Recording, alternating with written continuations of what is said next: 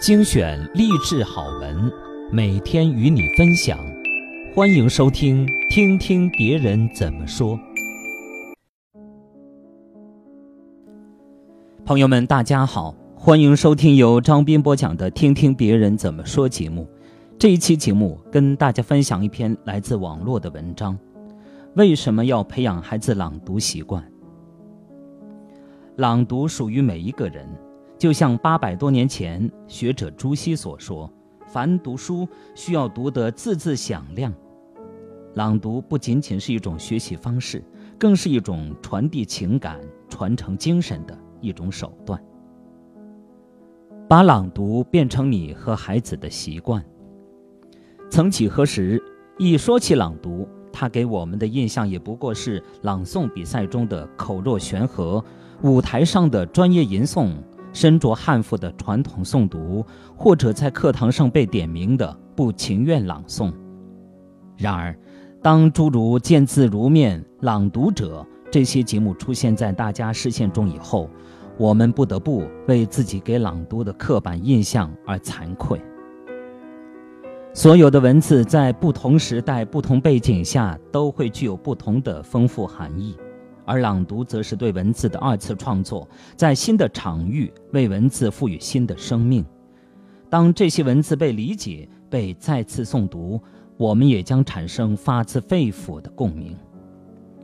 就在前不久，教育部国家语委还发布了关于进一步加强学校语言文字工作的意见，其中对学生提出的目标便是：普通话水平达标，口语表达清晰达意，交流顺畅。掌握相应学段应知应会的汉字和汉语拼音，具有与学段相适应的书面写作能力、朗读水平和书写能力。这一档档文化类节目崛起，唤起了人们的关注度，而我却有另外一个疑惑：我们是否仅仅将目光投向这些节目，却很少会带着孩子去重读那些书信，教会孩子如何朗读？与其把朗读者当做一场一次文化盛宴，不如把朗读变成你和孩子的习惯。读书是门槛最低的高贵之举，千金难买为孩子读书的爸妈。卖家在给儿子的信里说：“读书就是回家。”记得在哪里还看过这样一句话：“读书是门槛最低的高贵之举。”朗读者给我最深的启发是：朗读是爱的表达、传递。用朗读来陪伴孩子成长，可以给孩子最好的滋养。在我自己小的时候，喜欢读书的爸爸总喜欢在饭后给我读书，《平凡的世界》《穆斯林的葬礼》《惊奇鸟》《笑傲江湖》等各式各样的小说。那些书我后来一本也没买，因为比我后来读过哪本书。都印象深刻。朗读手册的作者吉姆·崔利斯说：“当大人读书给孩子听的时候，有三件重要的事同时发生：孩子和书之间产生一种愉悦的连接关系；家长和孩子同时从书里学到知识；家长把文字以及文字的发音灌输到孩子的耳朵里。我们是用耳朵学习语言。”当动人的语言诉出孩子的耳朵与心灵，不仅可以使他们的语言增速发育，更成为了连接妈妈和孩子之间最亲密的纽带。张子林在参加完节目，也曾在微博说：“女儿一直盯着电视，仔细听他朗读，仿佛要确认电视上为他读书的妈妈就是平时身边的那个妈妈。”吉姆·崔利斯有句话还很有名。说的也非常好，他说：“你或许拥有无限的财富，一箱箱的珠宝与一柜柜的黄金，但你永远不会比我富有。我有一位读书给我听的妈妈。”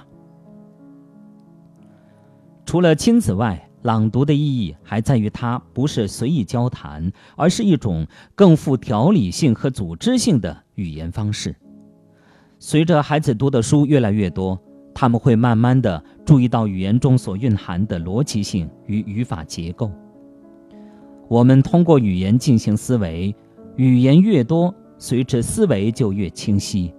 那些喜爱大量阅读的人，在分析问题、陈述问题和学习知识的时候，往往比不读书或读书少的人快得多。给孩子读书，应是最便宜、最方便，也最高贵的滋养孩子成长的方式。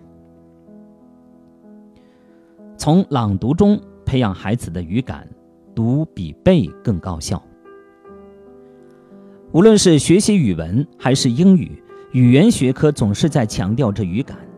哪怕是数学题，也需要孩子一遍又一遍读题，才能理解其中隐藏的线索与信息。而语感能力的提高，则意味着语言直觉思维能力的形成。他在判断语言正误优劣上，比理性思维来得更敏捷和自然。当我们一遍一遍地朗读。文字中的词句意境韵律自然会加深，这便是有效输入的过程。读到最后，他们已经成了一个整体，进入孩子们的脑海。用背诵古诗词举例，我们建议大可不必追求孩子一天背了多少首，背了几个小时，这样的功利性记忆是不可靠的。不妨和孩子选择一本适合其学习进度的诗词，和孩子一起大声朗读，一首一首地读下去，读完再从头来。时间长了，你便会发现，他们已经记住了很多。先解读后朗读，会帮助孩子有更深的理解。正如《朗读者》节目中的做法，先解读后朗读。让观众充分理解朗读者的内心世界，再体会朗读者演绎所流露出的情感，这样就让整体朗读更加触动人心了。在孩子朗读之前，你不妨先和他们做一些功课，比如第一步，认字正音，生字要找到读音意思，多音的字确认在这里读什么，多义的字明白在这里用的是哪个含义。第二步解题变体，大致分析诗歌的内容、体裁与题材，以及诗人的大致风格。第三步变义，理解诗中每个词的意思、每个典故的出处、每个句子的意思。单纯的背诵永远是枯燥的，但是对故事的解读却生动有趣。即便是多花一些时间读上为数不多的诗歌，在这样的完全解读下。孩子读诗的兴趣也将大增。创设情景、角色扮演。如果孩子朗读不够专心，你不妨试一试和他们一起创设情景、角色扮演。朗读者当中，朗读者的故事与被朗诵的文字中所透露的有着不少相似之处。带着角色的朗读，才将文字演绎的更具感染力。同样。让孩子融入到情景中，在情景中角色扮演，抑扬顿挫中，孩子们的朗读也将更有滋味，更容易理解内容。当一个孩子坚持朗读，成为一名朗读者，会发生什么样的神奇变化呢？我想，成为朗读者，孩子会深深的爱上阅读，学会阅读。北大教授、安徒生文学奖得主曹文轩曾无数次的被人追问：“究竟有什么办法让孩子爱上阅读？”曹文轩教授每次都会告诉他们：“朗读，通过朗读将他们从声音世界渡到文字世界。”难道还有更好的方法吗？一个孩子不愿意阅读，你对他讲阅读的意义有用吗？可是。当一个具有出色朗读能力的老师或主持人、演员声情并茂地朗读一部小说里扣人心弦的精彩片段，孩子在不知不觉之中被深深吸引住了。朗读结束之后，一定会一直惦记着那部小说，甚至急切地想看到那部小说。后来，他终于看到了它，而一旦他进入了文字世界之后，就再也不想放弃了。于是。我们就可以有充足的理由对这个孩子的阅读乃至成长抱着希望。更重要的是，朗读可以帮助我们淘汰那些损伤精神和心智的末流作品，因为能被朗读的书本一定是美文，是抒情的或者智慧的文字，不然是无法朗读的。通过朗读，我们很容易的就把那些末流的作品杜绝在大门之外。还有，成为朗读者是学好语文最简单有效的方式。很多家长都抱怨，越是到高年级，孩子成绩越是难提高，四处上补习却依然收效甚微。也许你忽略了影响语文学习最简单、最容易操作的方式，那就是大声朗读。叶圣陶先生说：“阅读教学总得读。”特级语文教师于永正老师说：“语文教学的所谓亮点，首先应该在朗读上，要注重培养和训练学生大声朗读课文的能力。朗读是学生整体语文素质的重要组成部分，是学习语文行之有效的方法。古人云：‘读书有三到，心到、眼到、口到。’可见。”只有三者并用，才能达到良好的读书效果，而朗读完全可以达到这个要求。朗读其实就是一个将无声的书面语言转换为有声语言的过程，是眼、口、耳、脑协同作用的创造性的阅读活动。朗读还有利于提高写作能力。大声读他人的作品是学习的过程。大声读自己的作品，实质上是修改完善的过程。成为朗读者，孩子还会发生下面这些神奇的变化：开发右脑，因为大声读实质是朗读者在自我欣赏自己的声音，久而久之，有利于孩子形象思维能力的自我培养。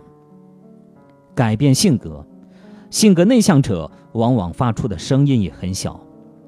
如果孩子能够坚持大声读优质作品和书籍，很容易使得他变得开朗起来。孩子在朗读时感受到语言的音律美，透过音律感受作者的情感，从情感中升华出对大千世界的美好憧憬，在成长的路上带着憧憬去体验百味人生，在在人生的历练中回味在脑海中留下印记的那些文字。这样的他，思想是深邃的，胸襟是宽广的，志趣是高远。好朋友们，感谢大家收听由张斌播讲的《听听别人怎么说》节目。刚才与大家分享的是一篇来自网络的文章，题目叫《为什么要培养孩子朗读习惯》。感谢大家的收听。您若喜欢参与本栏目，欢迎您投稿，联系微信号 a b 五七二一，微信公众号 h y a b 二零一四，联系电话是幺三八二九三零二二零零。